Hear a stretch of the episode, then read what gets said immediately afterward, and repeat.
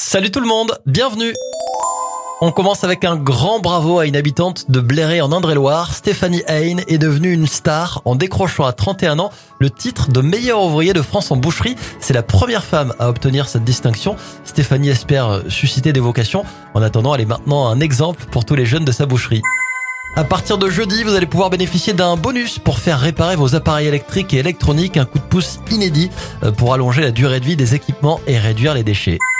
Et puis d'ici la fin de l'année, un chèque énergie exceptionnel allant de 100 à 200 euros sera versé à quelques 12 millions de ménages selon des critères d'éligibilité. Il y a a priori rien à faire. Le chèque est envoyé automatiquement selon les infos transmises aux services fiscaux.